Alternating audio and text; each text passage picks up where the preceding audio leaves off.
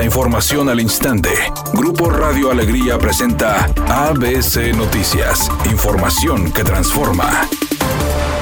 ¿Qué tal? Muy buenas tardes, esta es la información. Legisladores federales panistas y el dirigente estatal del Partido Acción Nacional exhortaron a diputados de todas las fracciones y a las autoridades del gobierno de Nuevo León a formar un frente común para exigir el envío completo de recursos económicos para el proyecto de El Cuchillo 2 por parte del gobierno federal. En rueda de prensa, Wendy Cordero, Héctor Castillo, Víctor Pérez y Pedro Garza, encabezados por Hernán Salinas, subrayaron que el presupuesto de egresos de la federación solo estipula 2 mil millones de pesos para la obra hídrica, una cantidad menor a los 5 mil millones de pesos que prometió el secretario de Gobernación, Adán Augusto López, en sus visitas a Nuevo León.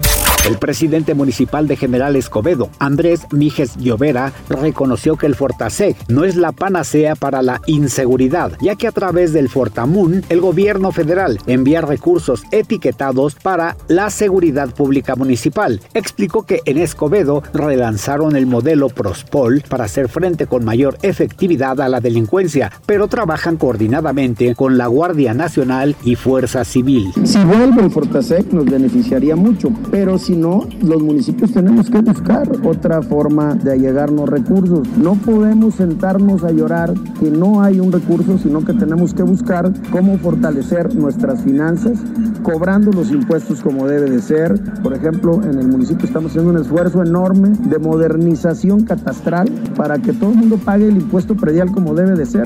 Editorial ABC con Eduardo Garza.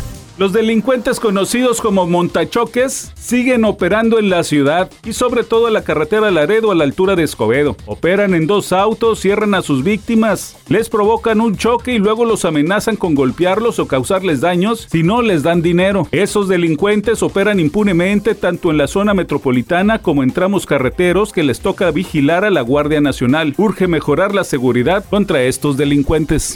ABC Deportes informa, la Rayada sumaron su sexto triunfo de forma consecutiva, vencieron al equipo del Atlas, cuatro goles por uno. Las dirigidas de Eva Espejo mantienen la racha ganadora, venciendo al equipo del Atlas. Paso contundente y ascendente, son terceras en la tabla general en este momento. El equipo de las Rayadas que el día de ayer volvieron a casa e hicieron feliz a su fanaticada.